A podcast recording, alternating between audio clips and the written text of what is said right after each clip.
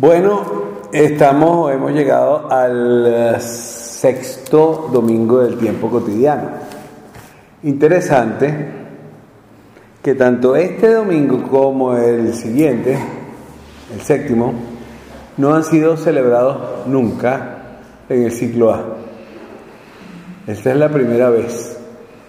Y es interesante esto porque eh, quizás hay que explicar cómo es que está constituido ese ciclo llamado del tiempo cotidiano.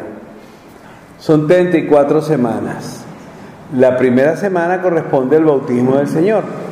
La última semana corresponde a Cristo Rey. Pero en el intermedio hay 32 semanas, las cuales se interrumpen para el miércoles de ceniza y se retoman después de todas las festividades pascuales. En efecto, varios, varios domingos saltan después de Pascua porque está la Trinidad y si trasladamos eh, Corpus Christi a domingo, así. Bueno, vamos saltando domingos.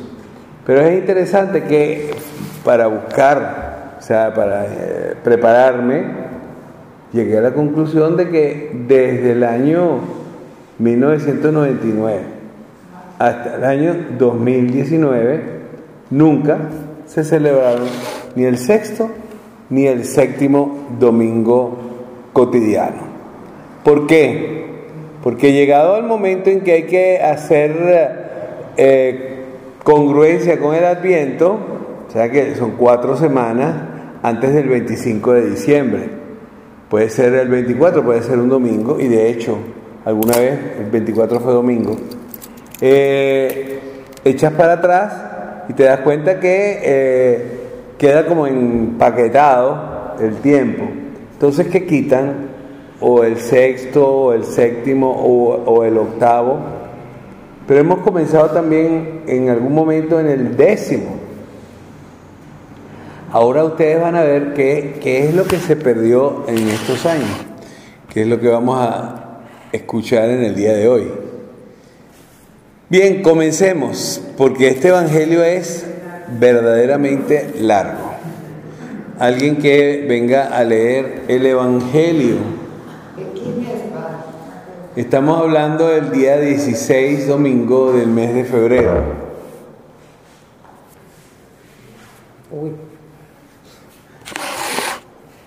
Del Santo Evangelio según San Mateo. Gloria a ti, Señor.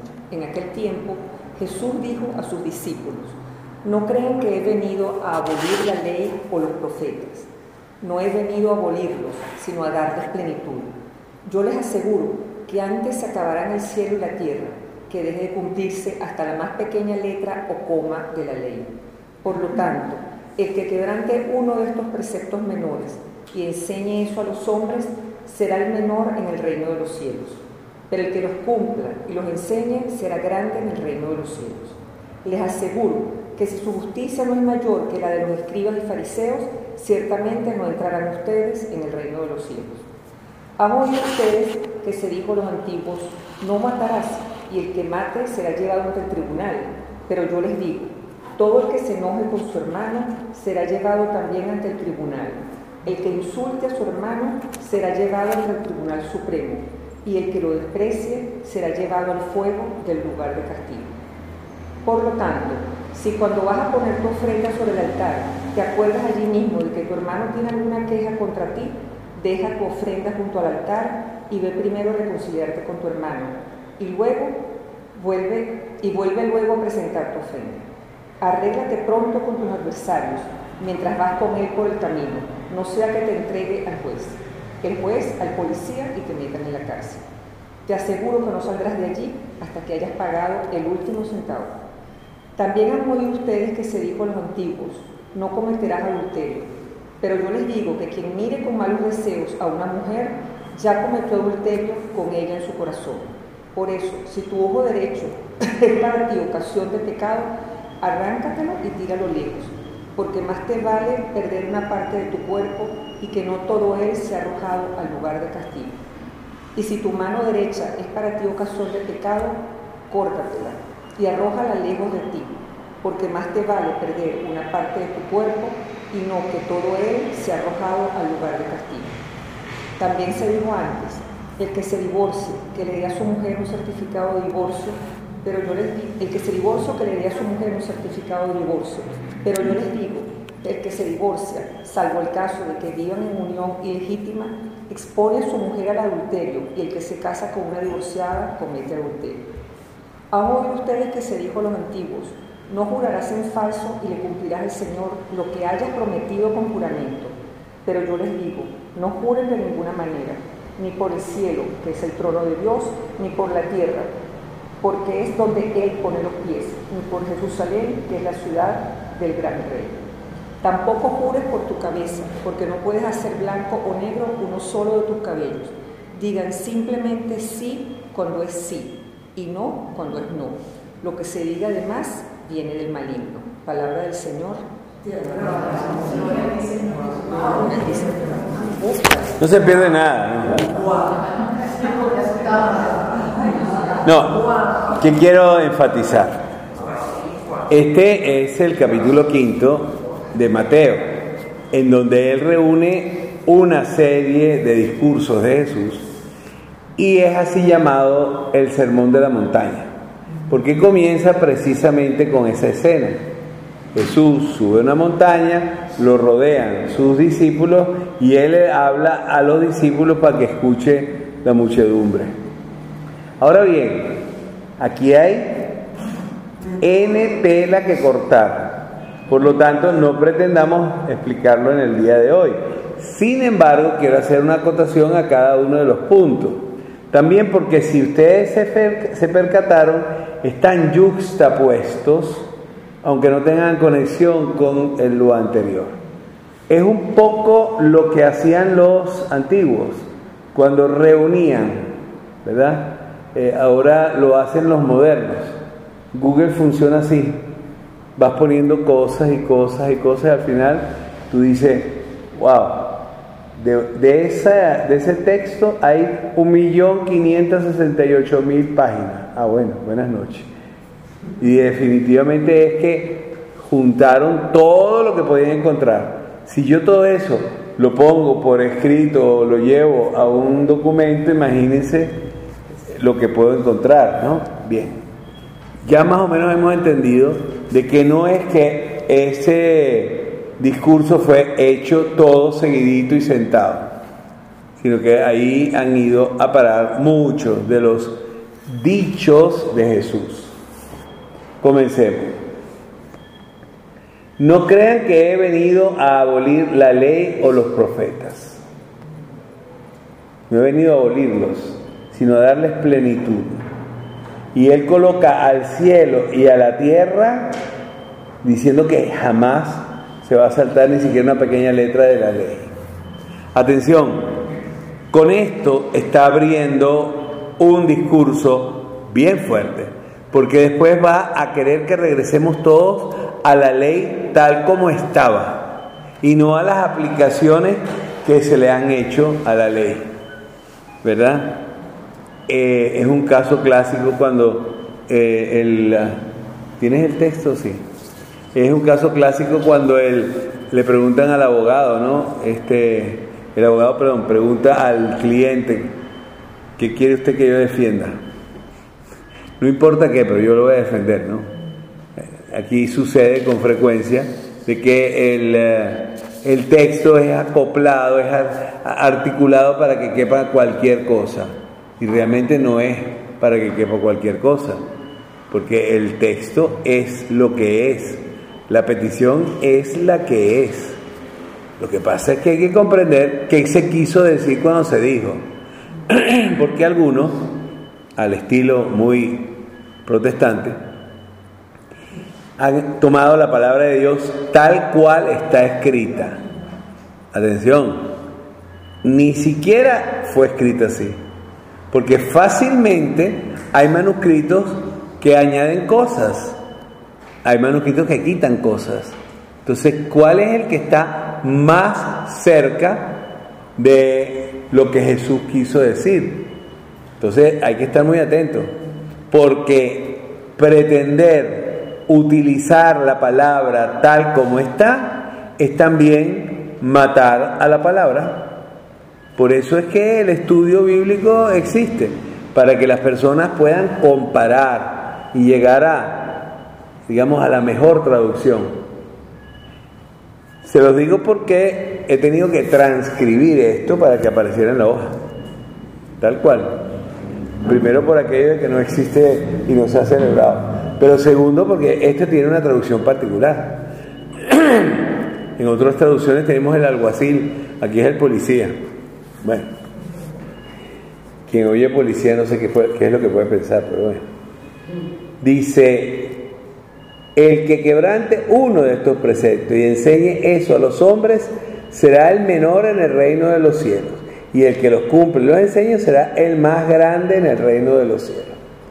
O sea, tienes que profundizar tu fe para reconocer qué es lo que te pide Dios en su palabra. Porque, está bien, la palabra está escrita ahorita disque en lengua comprensiva.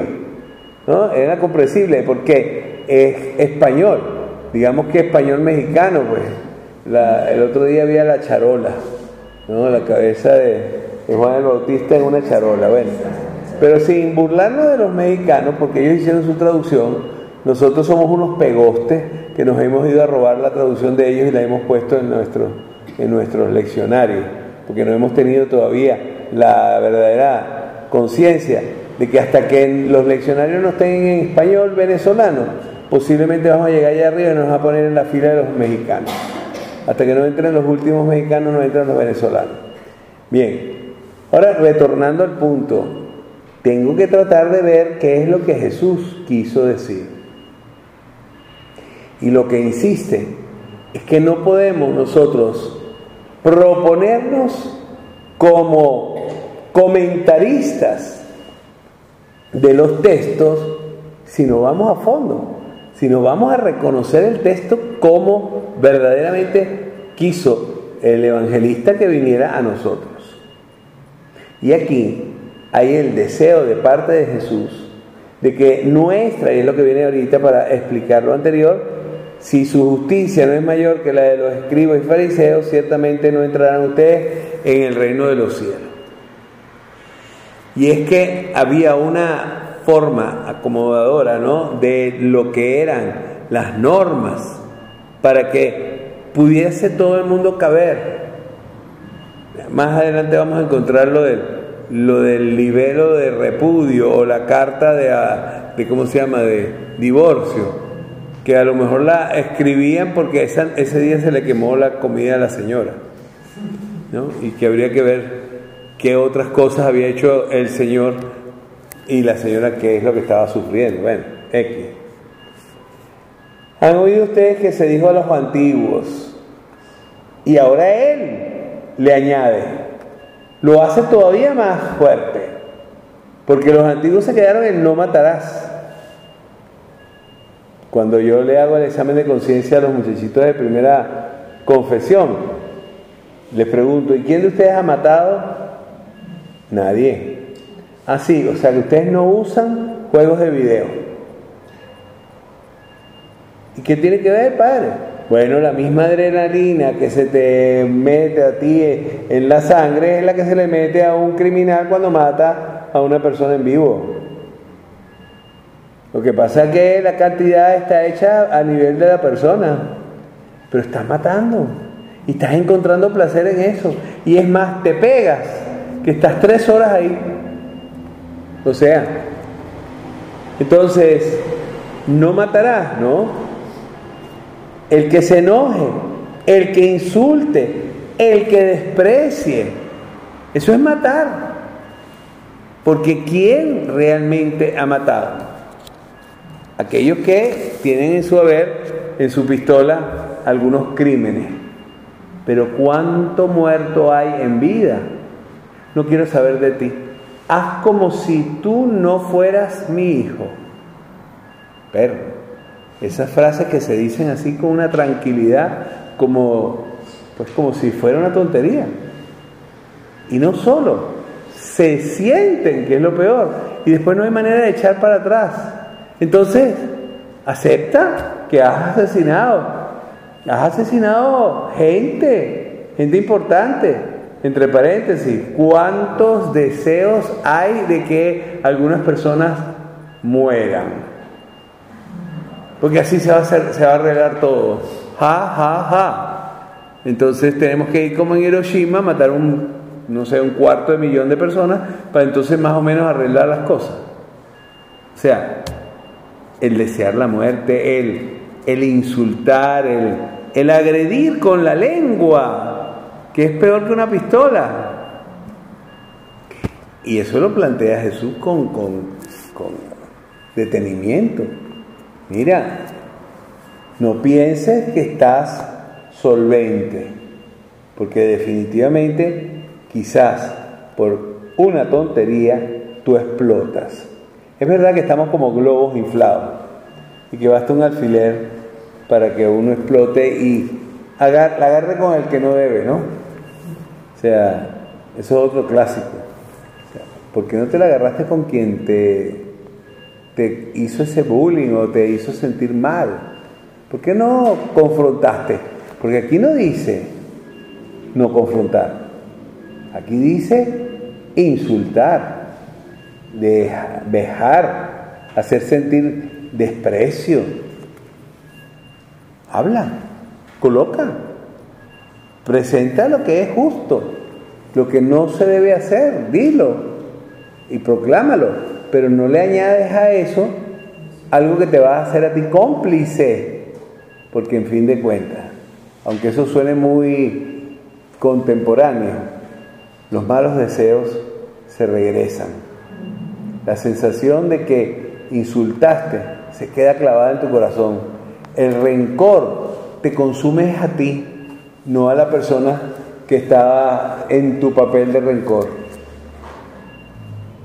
Y entonces viene una frase muy hermosa que llevó a algunos ritos a colocar el momento penitencial antes del ofertorio.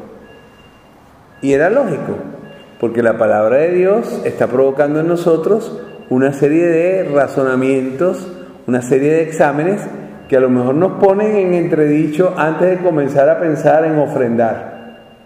Antes de colocar la ofrenda, ve a reconciliarte con tu hermano. Pero perdonen, pues la frase es que tu hermano tiene alguna queja contra ti. No es que tú tengas una queja contra él sino que Él tenga una queja contra ti. ¡Wow! La cosa se ha puesto fuerte. Este, este Evangelio va agarrando pista. Que Él tenga algo contra mí. Pero si yo no lo quise provocar. Sin embargo, tu ofrenda va contaminada de aquel momento, de aquel desprecio. Entonces dice, ve a reconciliarte si tuviéramos que hacerlo, yo creo que la misa no terminaría nunca. Porque el reconciliarse no es hablar y pactar. Tú por allá, yo por aquí. ¿no?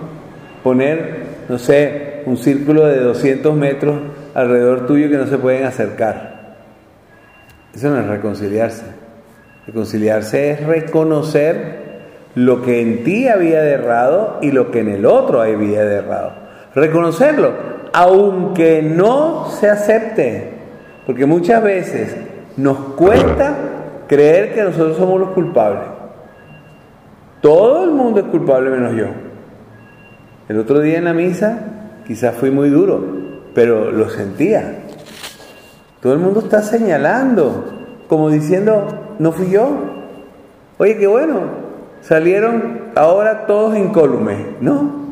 Aquí, eres porque eres, porque quizás empujaste el carro de la historia en una cierta... Eh, o eres porque te sentaste dentro del carro y te empujaron dentro del carro. O eres porque definitivamente no le prestaste atención al carro, se lo dejaste en manos de personas que lo llevaron por los lugares que tú nunca lo hubieras llevado, pero no levantaste la mano.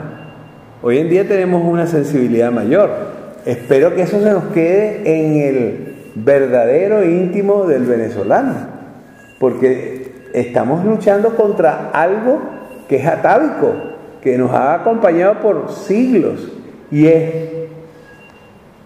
el hacerse el loco. Eso no es conmigo. Y ahí, en el hacerte el loco, tú también estás culpándote y estás metiéndote en el paquete. Bueno, y como les dije, esto empezó a volar.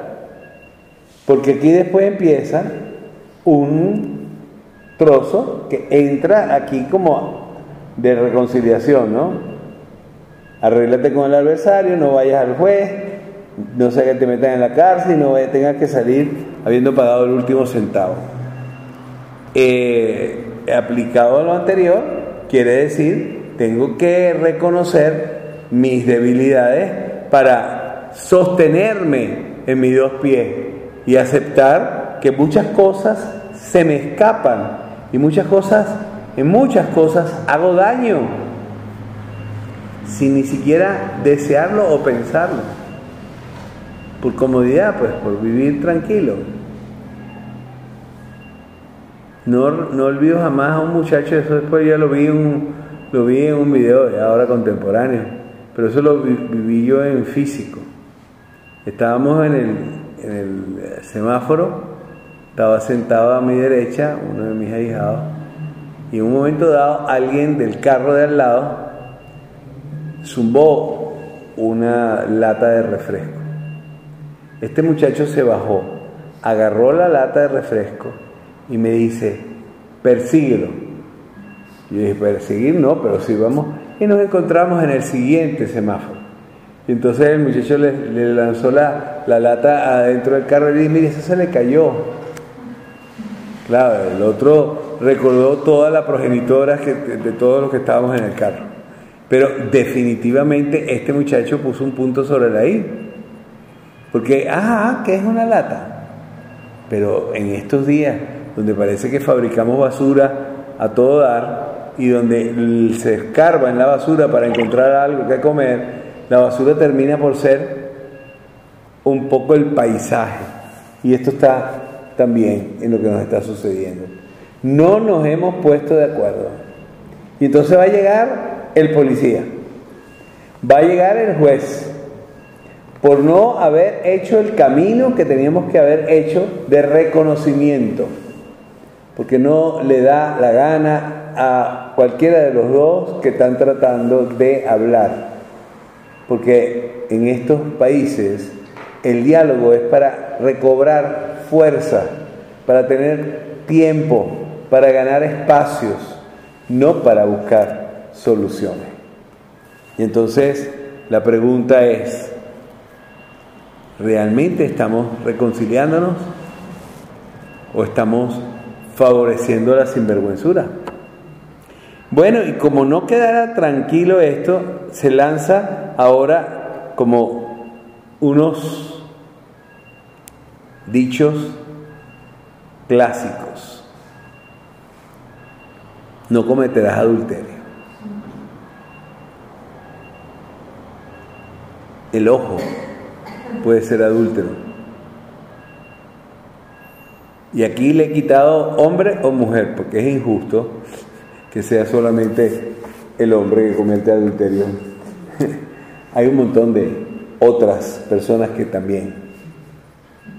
Pero aquí el adulterio está colocado como podredumbre en el ojo. Atención, me voy a permitir tomar el adulterio y otras circunstancias en las que los ojos realmente están pecando. Más allá de pornografía, eh, publicidad indebida, existe el ojo podrido. ¿Lo han escuchado ustedes eso? Que todo lo que ve lo ensucia. ¿Sí? Pero no mal de ojo, no, no, no. Ojo podrido significa que alguien no es capaz de vivir en pureza, en limpieza, sino que siempre tiene algo negativo que mostrar. Y entonces te das cuenta de que hay personas que verdaderamente les valdría la pena eso Si una parte de tu cuerpo te escandaliza, arrójala antes de llegar al lugar de castigo. Retorno al adulterio. Eso lo vemos muy obvio. Si alguien mira con deseo, ¿cuántas veces pasa una chica y los muchachos pues le dijeron de todo mientras iba caminando? Que es un bullying, ¿eh? ¿Es eso el problema? Es mucho más amplio. O sea, la gente con ojos pesimistas, quizás no están cometiendo adulterio, pero están arruinando su derredor. Con esto no quiero decir que no hay que ser realmente objetivos, con los pies en la tierra, realistas. Pero aquella frase es que yo no me guardo nada, yo soy súper sincero, no, tú lo que eres un vomitador. ¿Sí? Porque tú vives vomitándole a los demás lo que tú tienes por dentro de rabia. Si tú me dices que después, hola, este es el principito, ¿cómo estás tú? Dios te bendiga. Va a salir en, cadena nacional aquí. Eh, oye, si me, tú me dices, me acerco a la persona para acompañarlo, ayudarlo, clarificarle que a lo mejor hay cosas que tenía que haber modificado. Pero no, la lengua que pasa va ensuciando por donde camina. No te digo los ojos. Entonces, lo que es obvio, ya me lo entendieron. Pero lo que no es obvio, quiero enfatizarlo, porque es en lo que no es obvio donde estamos cayendo. Atención, cuando te percatas de que no das soluciones, sino siempre tienes algo que decir en contra. Hay personas que yo les digo, se ponen delante del espejo y se preguntan, ¿a quién voy a pisar hoy? ¿A quién le voy a decir yo cuatro frescas? Y atención, también estas personas reciben cuatro frescas porque el que abre vientos recoge tempestades. Bien, retornando.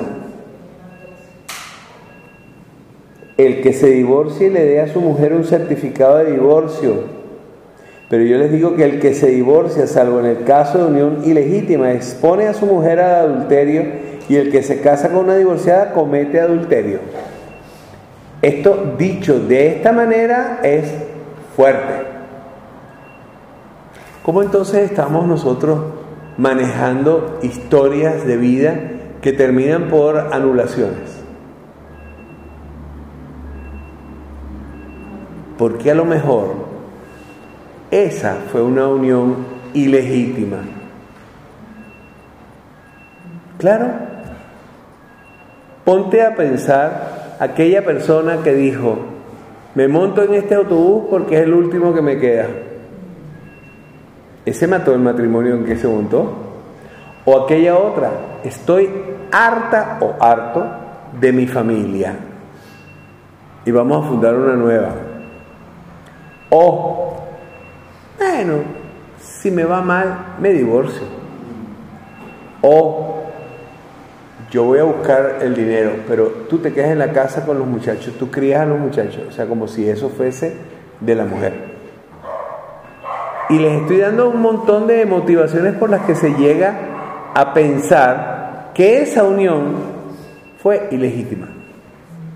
Aunque haya habido todas las bendiciones, aunque haya salido vestida de blanco y él de negro, porque no se sabe quién es el que estaba sufriendo de los dos. O sea, definitivamente, el Santo Padre, pero lo dijimos también antes varios de nosotros, de cada diez que se casan, al menos cinco, si no siete, son uniones ilegítimas.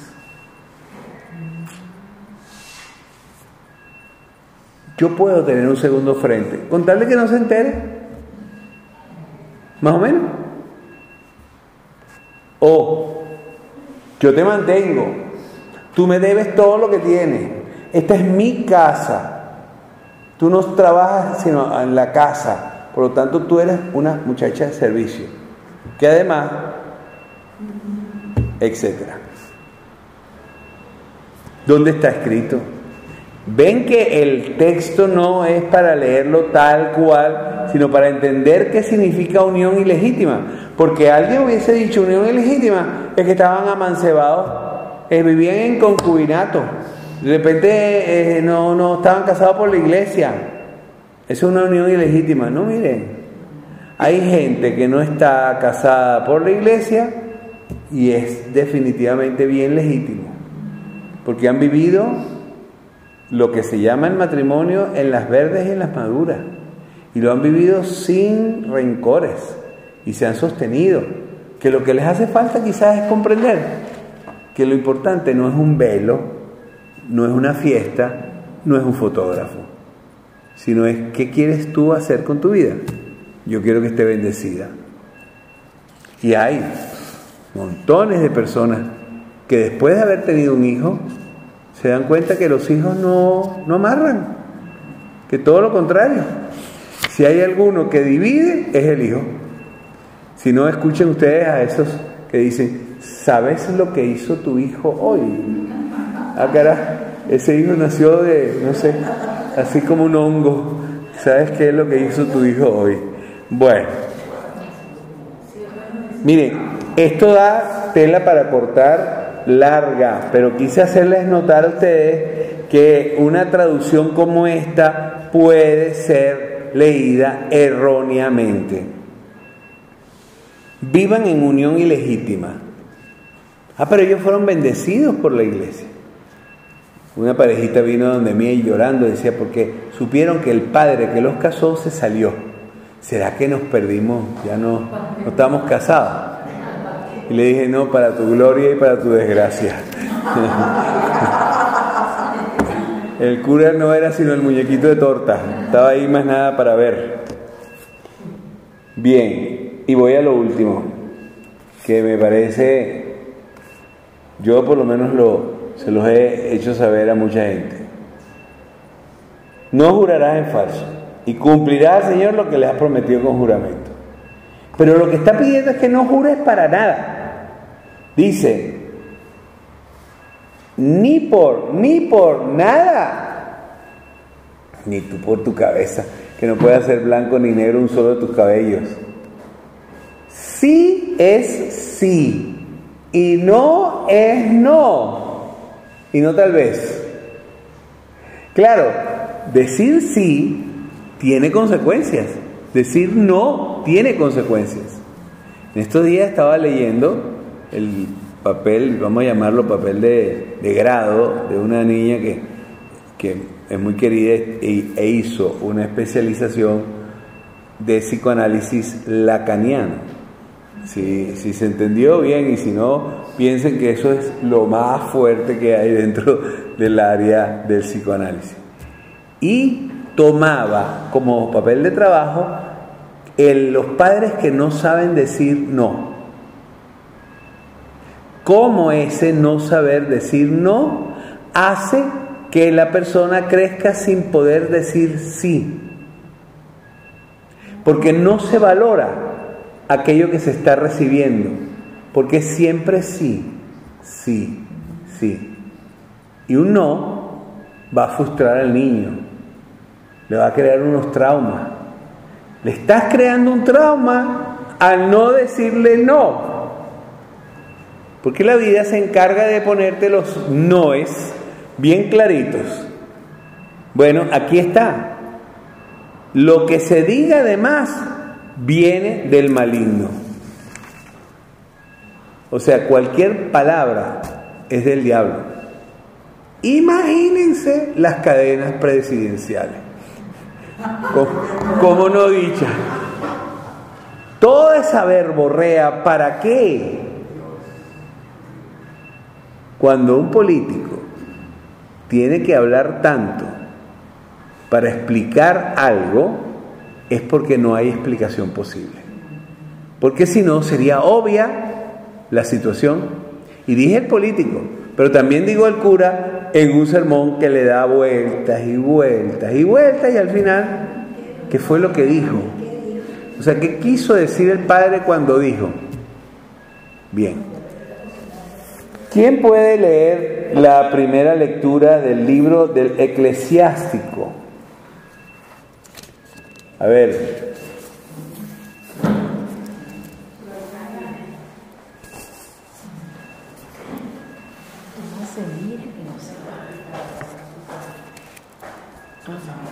Ay, perdón, sí que está aquí, tienes razón. Fíjate tú, te pongo a trabajar tan fuerte para nada. La primera lectura. Del libro del eclesiástico. Si tú lo quieres, puedes guardar los mandamientos. Permanecer fiel a ellos es cosa tuya. El Señor ha puesto delante de ti fuego y agua. Extiende la mano a lo que quieras. delante del hombre están la muerte y la vida. Le será dador de lo que él escoja. Le será dado lo que él escoja. Ajá, sigue. Los ojos del Señor ven con agrado a quienes lo temen. El Señor conoce todas las obras del hombre. A nadie le ha mandado a ser impío y a nadie ha dado permiso para pecar. Palabra de Dios.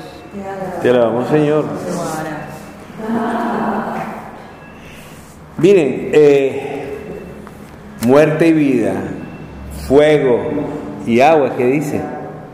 Están delante del ser humano y Él es quien decide hay cosas que son terribles, ¿no? Y una de esas es cuando te llegan y los muchachos se meten en un problema y tú los llamas y hacen lo de Adán y Eva. La culpa de la serpiente. O sea, ni de Adán ni de Eva, de la serpiente. No, tienes que asumir, porque tú no te vas a presentar en cambote delante de Dios. Te vas a presentar absolutamente solo. Tú, sin más nadie. Y dejemos de pensar que me van a sacar las patas del barro los que están allá arriba. No, señor. Usted tiene que responder. Los que están allá arriba ya estuvieron aquí, taquiti taqui o taquiti taqui, a que pudieras reaccionar y no reaccionaste. Entonces, la los ojos del Señor ven con agrado a quien, quienes lo temen. Y la frase que está colocada aquí, el Señor conoce todas las obras del hombre. A veces hay personas que vienen a confesarse. Es muy común cuando una persona no ha hecho examen de conciencia por mucho tiempo. Y la primera cosa que te dice es que yo no sé si tengo pecado.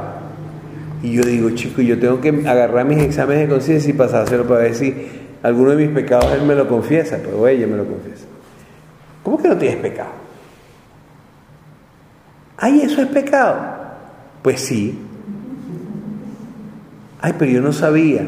O sea, el no saber te autoriza a ti a faltar a la ley. Díselo a uno de los policías allá en el norte, ¿no? Que no leíste el stop. Ay, pero si son las 3 de la mañana, ¿y por qué me voy a estar parando si no hay nadie? Mire, mi hijo venezolano, párese, deme su licencia y hasta aquí llegó. Ah, pero ahí sí, ahí se portan todos los venezolanos perfectamente. Ahí nadie pasa así de primera.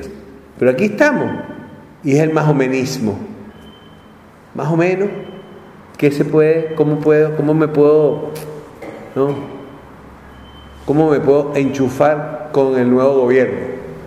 Dije nuevo gobierno, pero también los salesianos ahorita tenemos un nuevo inspector. Eh, eh, no, aquí no es cómo yo me arreglo, sino lo que tengo que hacer. Y la decisión no me la dan los otros, soy yo quien la tomo. Si yo en un momento dado digo, es que me obligaron, no, tú tomaste la decisión. Porque me obligaron significó que tú aceptaste esa decisión. Este es un texto, yo me comí una frase, ¿sabes?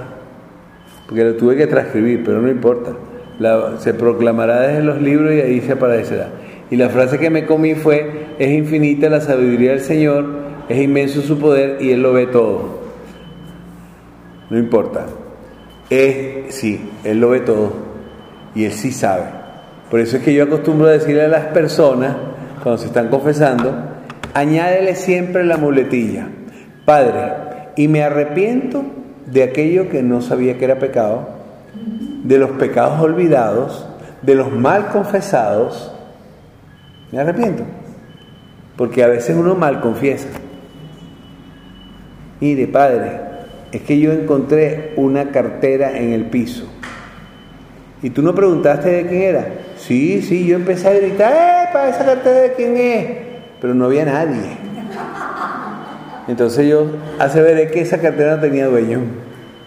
Ah, pero tú no viste que adentro tenía unos papeles con unos nombres, una cosa, un número de teléfono.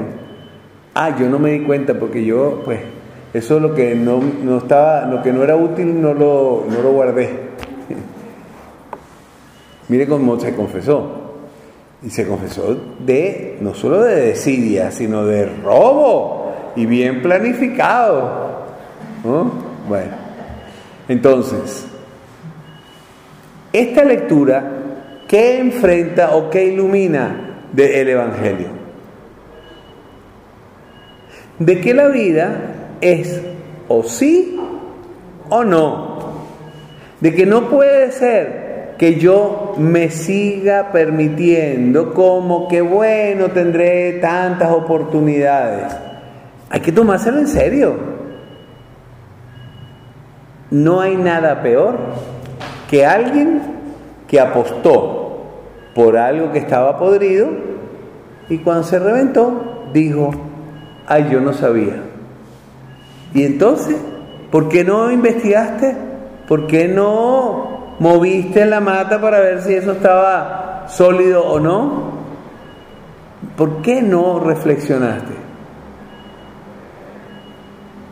Y ahí está. Aguántate. Porque pusiste cuchillos en manos de gente que te hace daño. Porque no fuiste capaz de reflexionar en un momento dado y decir, esto no es ponerle el dedo y votar. Esto es pensar lo que estás haciendo, porque ese no es solamente el futuro de tus hijos, es tu presente. Y así es como se estropean las cosas,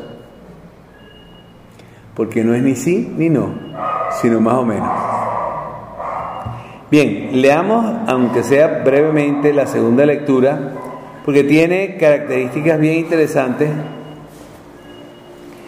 Voy a saltarme el salmo y del salmo estoy sacando la frase que hoy comento, pero me la salto porque voy a comentar leyendo lo que está aquí en la hojita.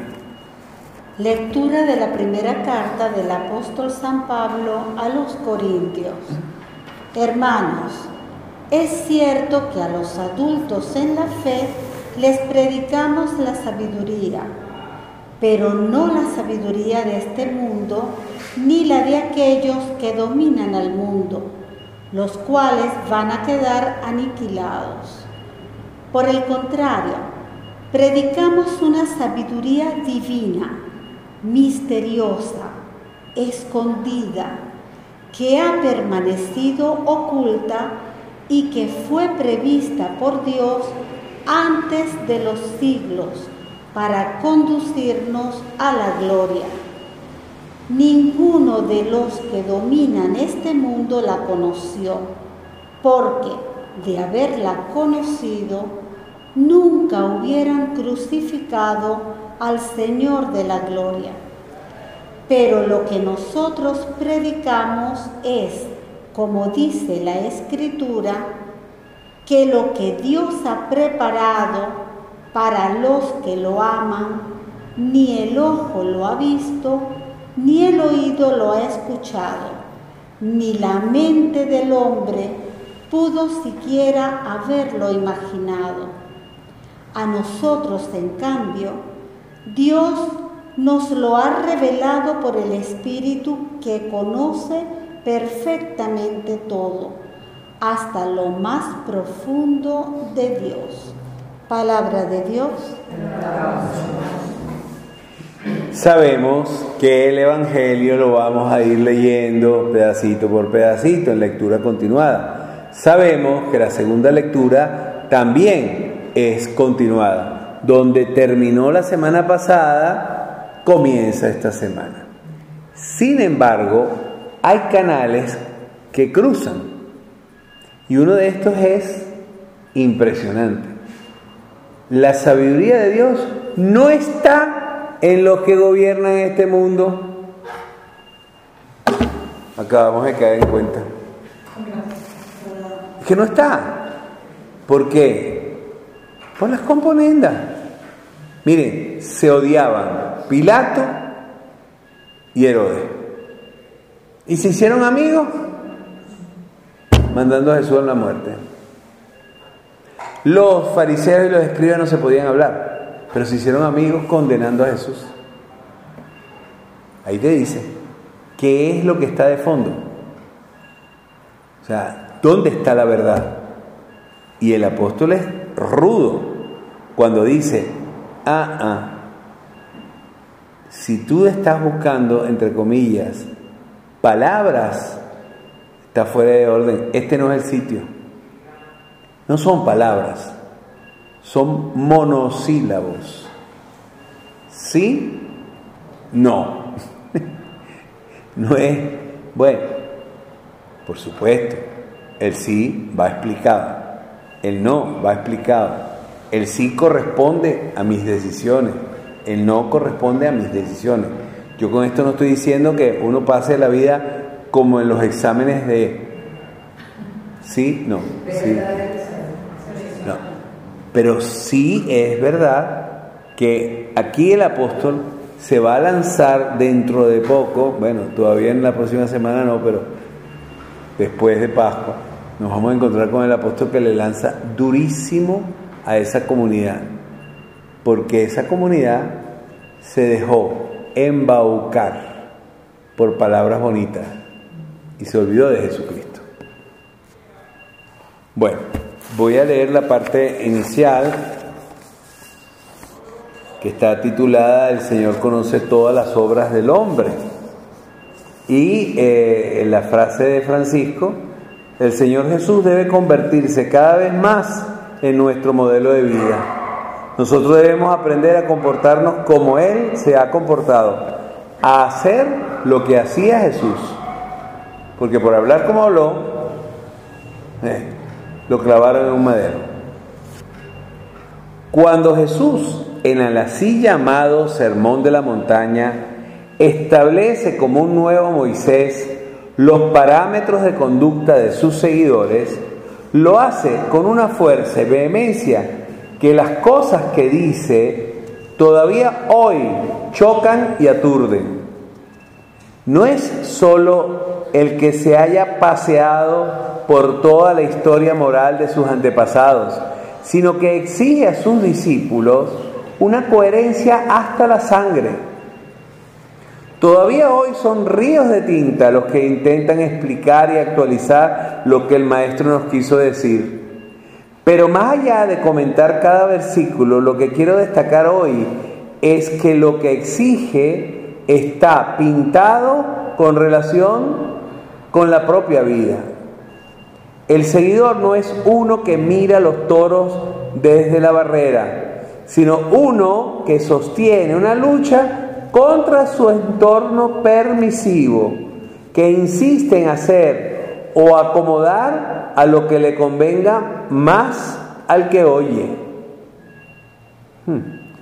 No, si quieres caminar tras de él, necesitas encontrarte con el verdadero ser humano que yace dentro de ti. No con aquel que las circunstancias le obligaron a hacer o que por la debilidad de la propia carne se llenó de trochas que conducen a apoyar y realizar los propios más bajos deseos. El que está predicando sentado entre sus discípulos y delante de la multitud de sus seguidores está consciente, porque lo ha vivido en primera persona, que lo que diga será un cuchillo para su garganta y una nueva manera de volver al orden inserto en la naturaleza del ser humano. no es para nada fácil o acomodable. Lo que se busca es introducirse en la raíz de tu vida y darte un espaldarazo para que hagas, digas, opines y sobre todo vivas de acuerdo. Así lo vivió él, así tiene que ser el discípulo. Tal maestro, tal escuela, tal vida. Por ello, este domingo que celebramos no es un domingo ordinario que nos adormece en los laureles, sino uno que nos despierta todavía mucho antes de llegar al ejercicio espiritual de la cuaresma y nos pide centrarnos, sobre todo, llenarnos de fortaleza para ser de nuevo en este mundo en el que todo está permitido, una luz que ilumine la tiniebla de los alrededores. Bien, no sé si hay alguna pregunta en el grupo que atendió hoy. Pues no. No hay. ¿Tenemos alguna intervención o quedaron así como con el ojo roto? ¿Ah? Ajá. A ver. ¿Por qué nos cuesta tomarnos en serio nuestra propia vida? ¿Por qué? Nos cuesta tomarnos en serio nuestra propia vida.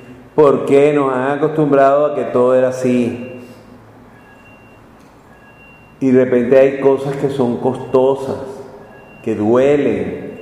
Y es tu propia vida. Mientras tú vivas la vida que te están tocando y cantando, a lo mejor vas a ser popular, pero definitivamente no es tu vida. Y no siendo tu vida, al final, ¿a dónde llegaste? Entonces, cuesta, primero porque hay que tomársela en serio. Atención, tomársela en serio no es estar amargado, porque ese tampoco se la tomó en serio. Ese lo que está es amargando todo su alrededor. Tomársela en serio significa comprometerte con aquellas cosas que te cuestan, pero que sabes que una vez logradas son las que te dan la energía que necesitas para hacer cosas mayores. Vamos, piensa en Don Bosco, saliendo del seminario, hijo de unos pobretones, y lo contrata la, marquesa de Barolo y lo contrata para que sea tutor de sus muchachas. ¿Qué significaba eso?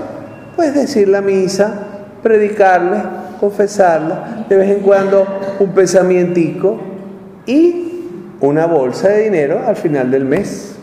Él podía haber mantenido a su mamá o podía haber hecho quién sabe qué cosas. Se hubiera hecho un famoso escritor porque para algo era buen escritor. Y se percató en un cierto momento que dice, no, yo no puedo. Aunque me haya sacado la lotería, el gordo pues de la lotería, porque la marquesa de Barolo era el gordo de la lotería, seguramente sus compañeros se, se, lo dijeron, ay, pero saliste por la puerta grande. Y cuando él renuncia, los compañeros habrán dicho, pobre don Bosco, le falta un tornillo. Es como que le gusta solamente estar sucio y correr con muchachos. Pero él se percató de que sus muchachos no tenían marquesas de Barolo y que si él no se dedicaba a esos muchachos, no iba a haber nadie que se dedicara. Y no habiendo nadie que se dedicara, sobre su conciencia iba a quedar la muerte eterna de muchos de estos. Y dijo, no es. ¿Y la pasó amarga? ¿O ustedes creen que eso es un cuento que él cuando llegó un día en la noche pensó que mamá Margarita le había dejado la cena caliente y eso era un engrudo que iban a usar para pegar los bordes de, la, de un libro y se ha comido el engrudo pensando que esa era la cena. Me imagino que se comió eso porque tenía hambre, ¿no? Seguramente que no llegó de haberse, no sé, ido a un restaurante. ¿Qué quiero decir con esto? que al final lo que va a ser tuyo es lo que tú decidiste hacer. De cualquier manera. también en el, en el mal, porque mucha gente opta por el mal. O sea, cuando tú le pones a un muchacho a escoger, escríbelo, lo va a pensar y muchas veces va a optar por lo contrario, porque ha de romperse la cabeza, porque nadie experimenta en cabeza ajena, nadie escucha consejos, porque los consejos no le sirvieron a esa persona. Yo acostumbro decir que la experiencia es un peine que uno adquiere cuando ya es calvo. Y nadie le gusta peinarse con el peine de un calvo. Porque si es calvo, significa que en el peine viene algo que no me va a dejar crecer mi cabello. Y no, peínate. Porque eso te va a liberar a ti en el camino de muchos obstáculos. Esas son las razones de vida, pues.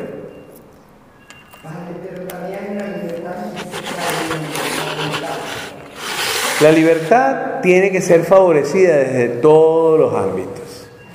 Es complicado vivir en libertad cuando en tu derredor lo que hay es injusticia. ¿Por qué es complicado? Porque es sobrevivencia. Y muchas veces el sobrevivir conlleva pisotear o morir. Las dos cosas están ahí. Pero ahí está el punto. Hay una responsabilidad grandísima en el que mantiene un estado de indefección, en el que mantiene un estado de error. Vamos. Ese programa, para que verdaderamente se venda, hay que ponerle algo picante. A lo mejor no viene ni al tema, pero hay que ponerle algo picante. Y le ponen algo de picante, gusta, sube el rating y entonces te encontraste una vertiente que no habías pensado. Yo lo digo, estoy tratando de finalizar la serie Glee, ¿no? que en su momento la empecé a ver hace muchos años y que ahora pues me quedan solamente tres o cuatro capítulos. Pero eran seis temporadas pero le ha dado por ser el aplauso vivo de las relaciones homosexuales, de todo punto de vista, y puestas de la forma más hermosa. Entonces uno se pregunta, ¿eso qué hizo? Porque al principio lo había, había uno, un muchachito que era gay, pero este es el que ahora menos está en el paquete.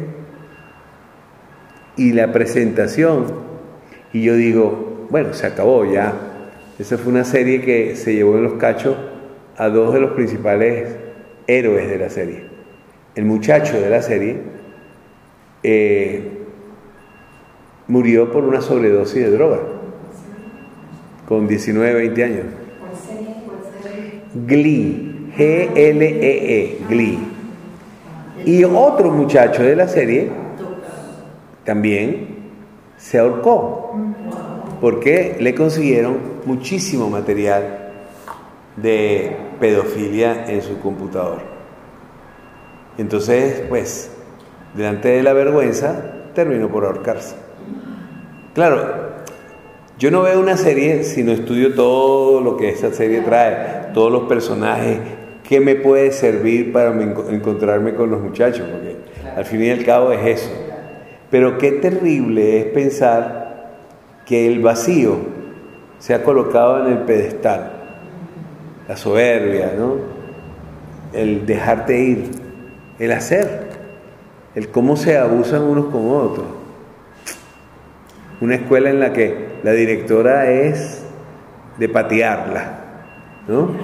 porque es exactamente todo lo contrario de lo que debería ser un director. Bueno, X, yo no estoy para financiar la serie ahorita, pero es como para que me, entiendan ustedes eso y cualquier otra. Yo les hablé de la serie Magdalena, ¿no? Y le dije que la vieran pasando todas las truculencias de Magdalena con todos los personajes. y se quedaran solo en la figura de Jesús. Iban a ver otra serie que yo creo que si la sacamos, podríamos hacer una bonita vida de Jesucristo. ¿Ves?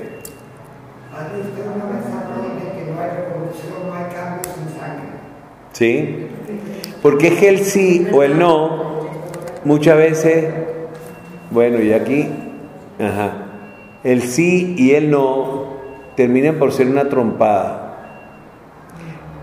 Sí y no ha llevado a que muchas personas mueran por el sí o por el no. Y entonces la pregunta es, quien esté en este paquete sabrá que tiene que perder algo de su vida o su vida. Ahora, qué duro, ¿no? Te levantas para criticar algo muy fuerte y mantienes la coherencia de la crítica. ¿Y qué te van buscando? De todo. O sea, hasta, hasta ensuciar la imagen de una persona que verdaderamente fue muy limpia. Bueno, todos conocemos el hecho de, de cómo se llama, de Madre Teresa de Calcuta, que recibe una donación y esa donación venía de un problema de tipo económico y cómo ella lo invierte para hacer lo que ella estaba haciendo. Quizás si ella hubiera pensado, entre comillas, con los conceptos de este mundo, se hubiera preguntado por qué esta persona me quiere dar tanto dinero o X. Hasta que la quisieron implicar también a ella en lavado de dinero y dijo, no, bueno, vengan, que les voy a devolver hasta la última libra, porque fue un, un, eh, un inglés. Hasta la, última libra les voy a devolver, vengan a buscar. Y entonces fueron todos, ¿no? También la televisión que se había presentado ahí para, para presentarla a ella como una lavadora. Y fue al comedor donde estaban los niños y le dijo, estos son, llévenselo. Llévenselo, porque es con ellos que gasté todo. Ellos son los que le deben devolver a ustedes las libras que se supone que han perdido.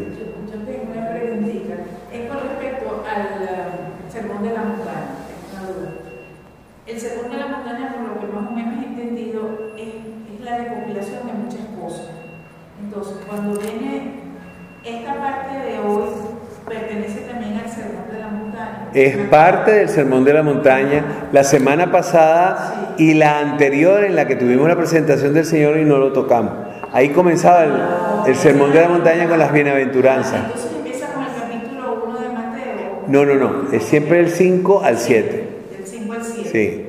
Y después, ya la semana que viene seguimos con... Con el otro texto que también es el Sermón de la Montaña.